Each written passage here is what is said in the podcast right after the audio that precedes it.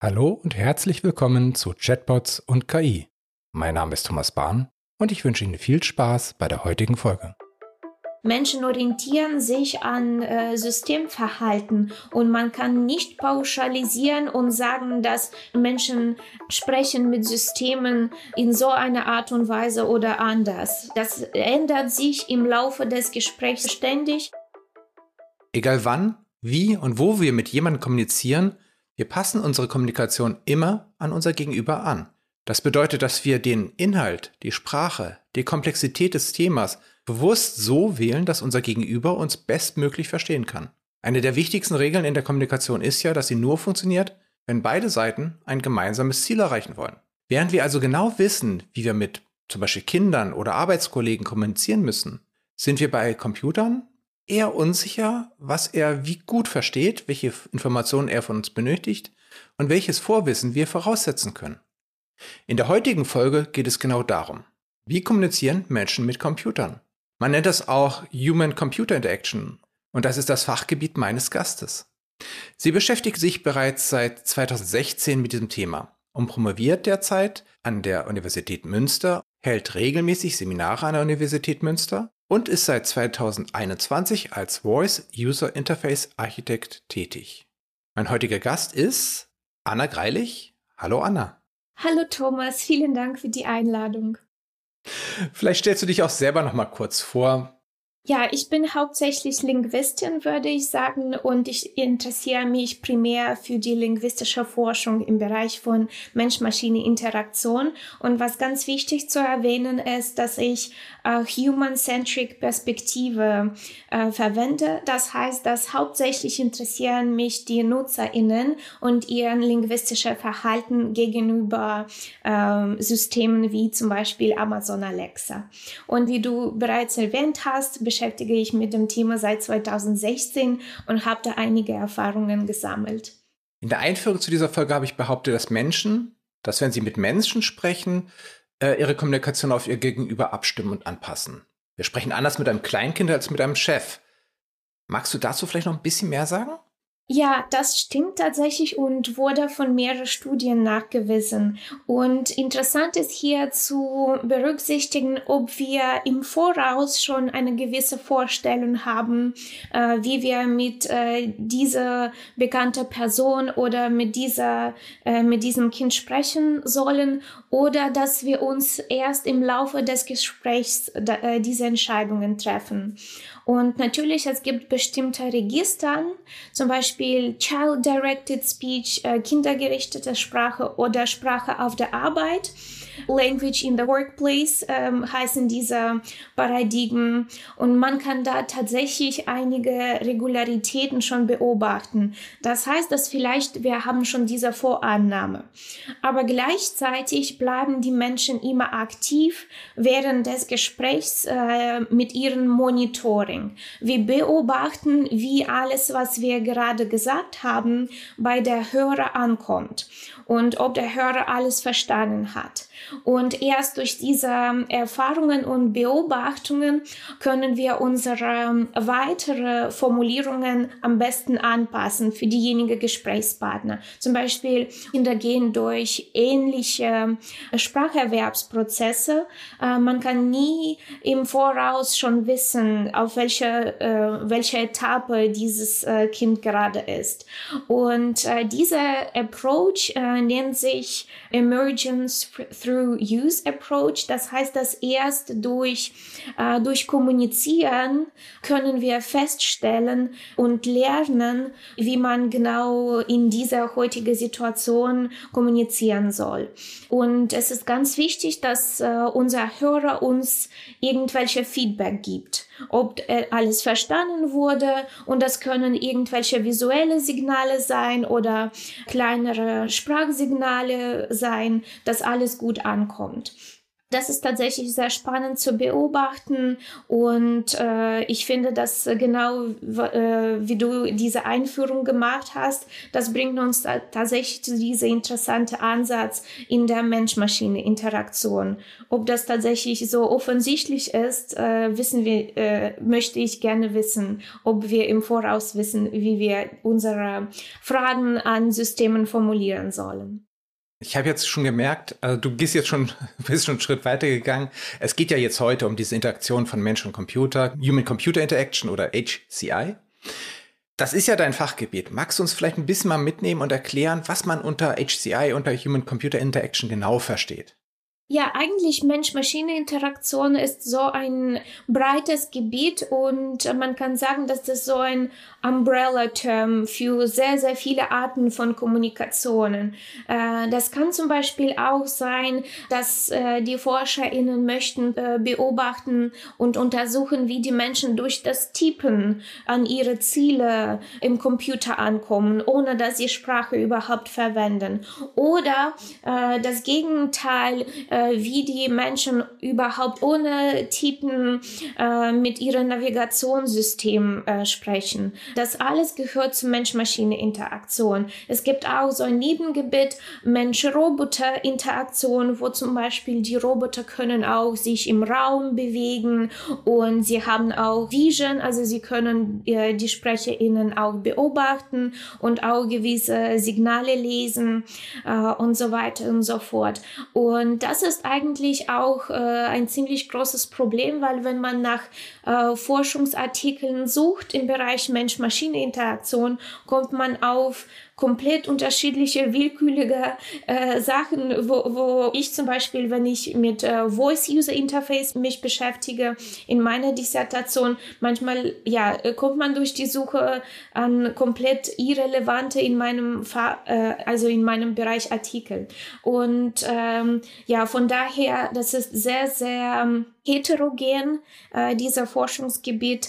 Und gleichzeitig zu Mensch-Maschine-Interaktion äh, kommen auch technische Aspekte und technische ähm, Seite von dieser ganzen Perspektive. Also nicht meine nutzerorientierte Seite, sondern auch wie die Systeme gestaltet werden sollen aus der technischen Perspektive. Das ist eigentlich auch Mensch-Maschine-Interaktion. Sehr, sehr vielseitig. Du bist ja jetzt in Richtung Voice-User Interaction gegangen, also mit der Sprache zu interagieren mit der Maschine. Wie bist du zu dem Thema gekommen? Ja, das hat äh, alles mit einer Hausarbeit äh, in meinem Masterstudiengang zum Thema Spoken Communication angefangen. Da wollte ich ähm, herausfinden, wie die Menschen, die Englisch als Fremdsprache gelernt haben, ihre äh, Fragen, äh, Formulierungen und Aussprache an ihren Anfragen an Siri anpassen würden, wenn sie zum Beispiel Fragen an Siri stellen müssen.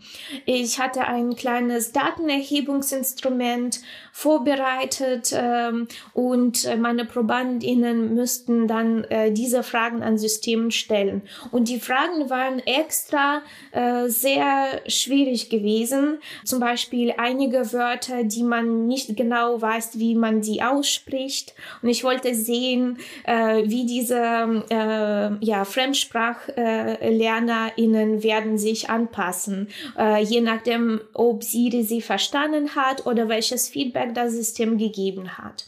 Das hat damit alles angefangen und äh, erst danach habe ich festgestellt, dass eigentlich auch wie Menschen, die eine Sprache als ihre erste Sprache sprechen, dass das immer noch sehr schwieriges Gebiet zu erforschen ist, ohne dass man auch nicht Muttersprachler untersucht.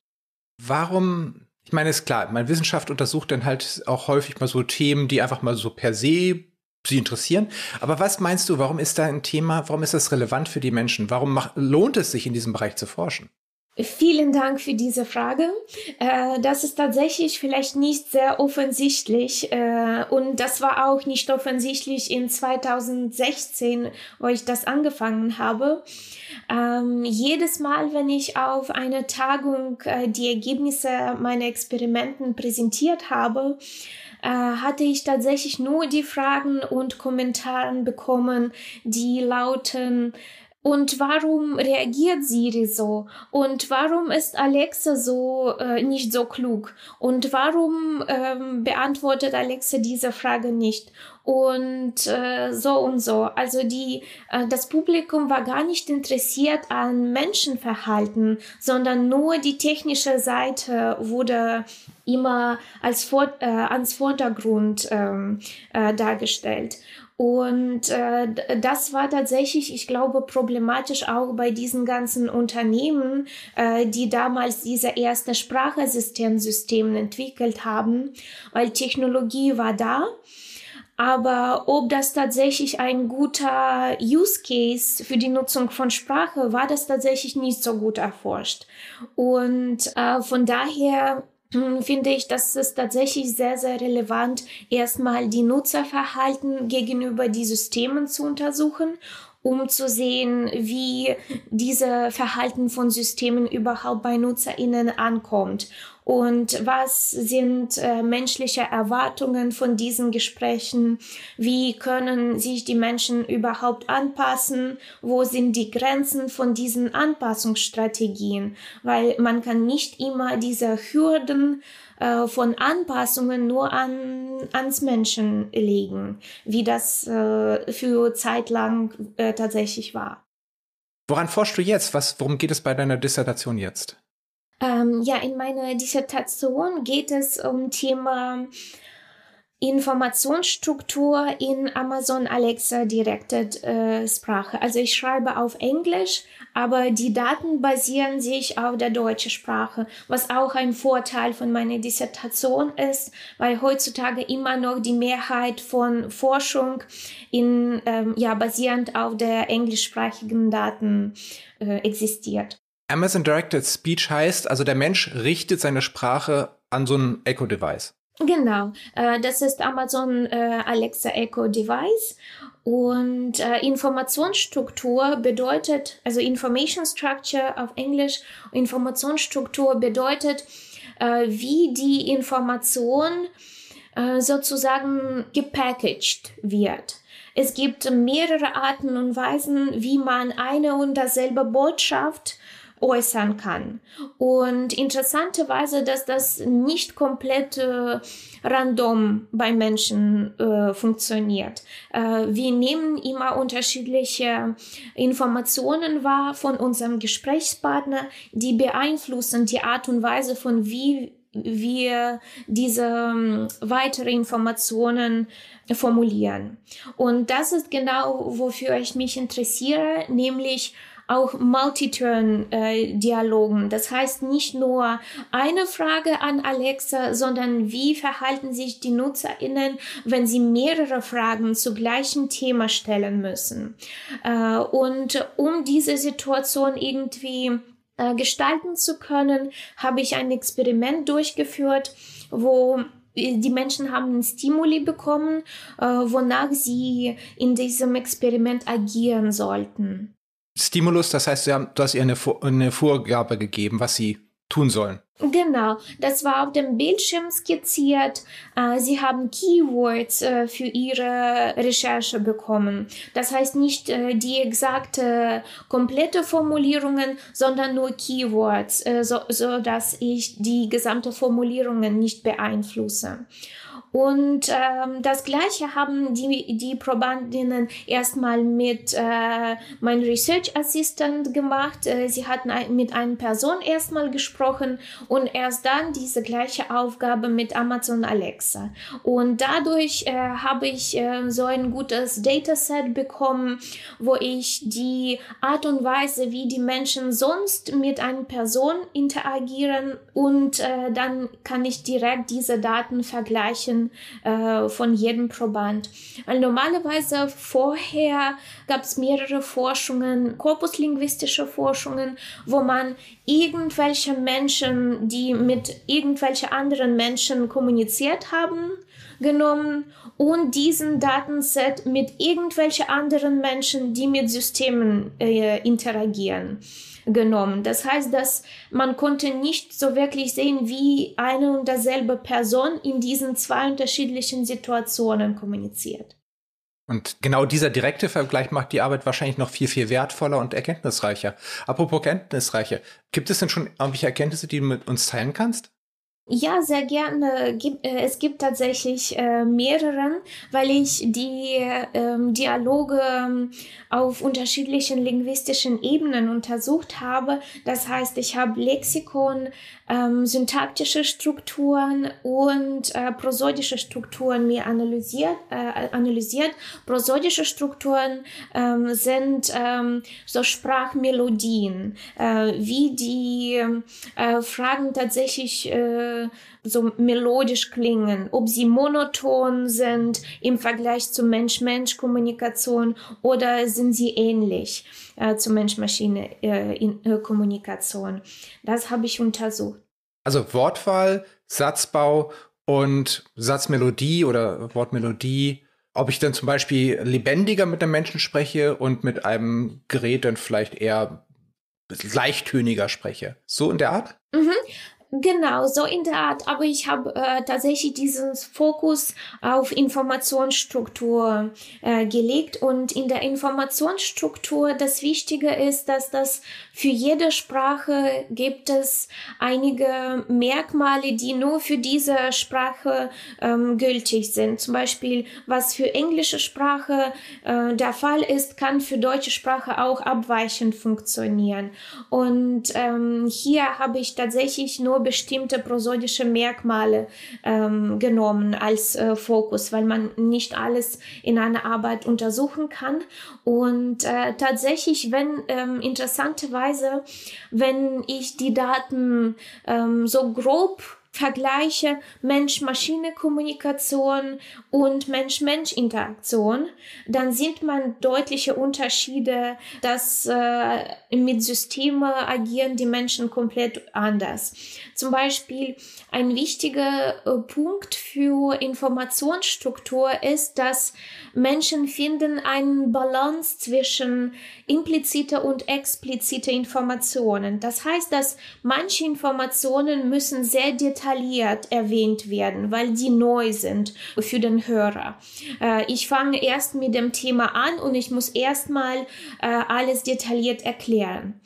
Aber im Laufe des Gesprächs, diese Informationen, die schon bekannt sind, die sind äh, mit GesprächspartnerInnen geteilt. Und die kann man einfach weglassen, weil es ist schon klar, dass wir immer noch über diesen Thema reden und ich muss nicht immer und wieder diese Hauptthema erwähnen. Und das war dieser Fokus zum Beispiel. ProbandInnen müssten fünf Fragen zum Thema Agatha Christie stellen. Über einen Roman, in welchem Jahr wurde das geschrieben. Und das heißt, dass ohne, äh, wenn die Probanden nicht explizit sagen, es ist jetzt Themawechsel, wir reden jetzt nicht mehr über Agatha Christie, es soll ganz klar sein, dass Agatha Christie ist immer noch im Vordergrund, das ist unser Hauptthema. Und man kann ab und zu sie sagen, anstatt immer wieder Agatha Christie zu erwähnen. Aber in Alexa Directed Speech funktionierte das nicht so, weil die Probanden waren äh, sich nicht sicher, ob Alexa das tatsächlich erinnert. Äh, dass äh, vorherige Frage schon über diese Person war und ob Alexa nachvollziehen kann, dass weitere Fragen immer noch zu diesem Thema gestellt sind. Und das hat die Fragen extrem komplex und ähm, explizit gemacht, weil die Probanden müssen alles immer detailliert erwähnen, obwohl mehrere äh, Teile von diesen Informationen schon äh, längst äh, geteilt äh, wurden zwischen diesen GesprächspartnerInnen. Jetzt haben die Menschen ja ihre Sprache angepasst. Ist das passiert, weil sie gemerkt haben, Alexa versteht sie nicht, wenn sie das mit Pronomen abkürzen? Oder hatten sie gar nicht diese negativen Erfahrungen, sondern haben einfach von sich aus angenommen, dass Alexa es nicht verstehen würde und haben es dann einfach lang formuliert, weil sie glaubten, dass es notwendig wäre? Ja, diese Frage ist eigentlich äh, vielfältig, weil man geht nicht nur von seinen Vorannahmen äh, zu, was das System kann, aber auch ähm, durch, wie die Antworten von Alexa aussehen. Weil zum Beispiel meine Assistentin, sie hatte, ähm, sie wusste nicht, worum es im Experiment geht. Und das war für mich wichtig, weil sie auch sehr natürlich agieren sollte. Und ähm, sie hat auch in ihre Antworten direkt diese Informationen, die schon klar wurden, sie hat diese Informationen weggelassen. Aber Alexa nutzt äh, das Prinzip von Implicit Confirmation. Das heißt, dass wenn ich äh, mir unsicher bin, dass Alexa mich verstanden hat, das macht mich noch unsicherer, wenn sie nicht explizit erwähnt, worum, was sie verstanden hat. Und zum Beispiel, wenn ich frage, ähm, wie alt ist Leonardo DiCaprio, meine Research-Assistentin würde sagen, er ist zum Beispiel 45 Jahre alt. Aber Alexa sagt, Leonardo DiCaprio ist 45 Jahre alt. Und diese Wiederverwendung von Leonardo DiCaprio macht den Eindruck, dass die Probanden das auch weiter nutzen müssen. Also das ist einerseits, aber zweitens haben tatsächlich weniger es ausprobiert, mit Pronomen Alexa zu adressieren, also auch Pronomen ähm, zu nutzen. Und in dem Fall, wo die Probanden das tatsächlich gemacht haben, zum Beispiel manchmal sie genutzt äh, für einige Fragen, Alexa hat tatsächlich die Fragen verstanden und auch sie übernommen in ihre Formulierungen.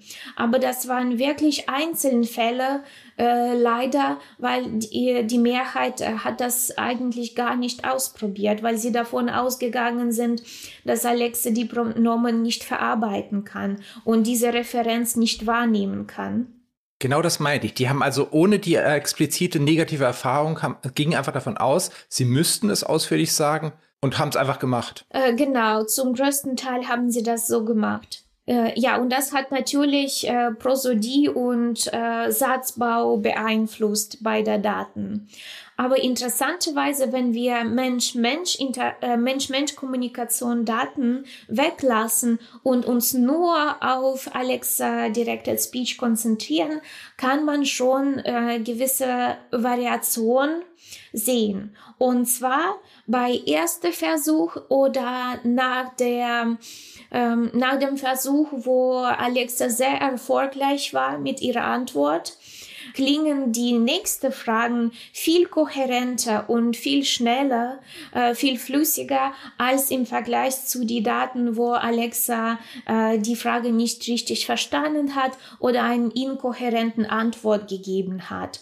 Äh, das heißt, dass Menschen orientieren sich an äh, Systemverhalten und man kann nicht pauschalisieren und sagen, dass Men Mensch, Menschen sprechen mit Systemen in so einer Art und Weise oder anders. Das ändert sich im Laufe des Gesprächs ständig und ähm, das war interessant für mich zu beobachten in diesen Multi-Turn-Dialogen, weil normalerweise untersucht man auch, ja, äh, die Systeme sind noch nicht so weit, tatsächlich äh, über mehrere Sequenzen mit Menschen zu sprechen, so die Systeme wie Alexa. Und äh, die Mehrheit von Use Cases sind eigentlich dafür, um ein Kommando zu verstehen. Und das ist äh, auch am meisten nur ein Turn und dann Alexa sagt, dass sie die Frage verstanden hat oder sie performt dieser Kommando einfach. Aber hatte da Alexa nicht diesen unfairen Nachteil? Ich meine, wenn deine Assistentin im gleichen Raum war, äh, das heißt, die Menschen konnten ja Mimik sehen, konnten Körpersprache sehen, oder war äh, deine Assistentin, sag mal, äh, visuell getrennt, hinter einer Trennwand, äh, in anderer Raum, über eine Mikrofonanlage oder Telefon oder was auch immer? Mhm. Äh, tatsächlich, äh, das ist äh, ein großer Unterschied in dieser, äh, in dieser Art von Kommunikation. Die Assistentin war präsent und äh, Alexa, aber Alexa war auch präsent. Und das ist nur, wo, wo, wo, ähm, worum es bei diesen Unterschieden normalerweise geht. Und Einigerseits ist das ein großer Unterschied, aber andererseits Alexa gibt auch Signale. Zum Beispiel Alexa signalisiert, dass sie gerade zuhört. Äh, mit diesem Lichtsignal äh, oben auf der Oberfläche. Und Alexa signalisiert auch mit anderem Farbsignal, dass sie gerade technisch nicht da ist. Also das kann man auch nicht sagen, dass komplett all, alle Signale von Alexa äh, nie, komplett nicht da sind, weil visuell ist sie auch da und agiert auch mit visuellen Signalen. Das war der erste Teil meines Interviews mit Anna Greilich über Human-Computer Interaction. Im zweiten Teil spreche ich mit Anna darüber, wie sich ihre Erkenntnisse auf die textbasierte Kommunikation mit Chatbots übertragen lassen und wie Dienste wie ChatGPT gerade unsere Kommunikation mit Computern verändern. Teil 2 erscheint bereits in einer Woche am Donnerstag, den 4. Januar 2024. Wenn Sie die neue Folge nicht verpassen wollen, dann abonnieren Sie Chatbots und KI auf der Podcast-Plattform Ihrer Wahl.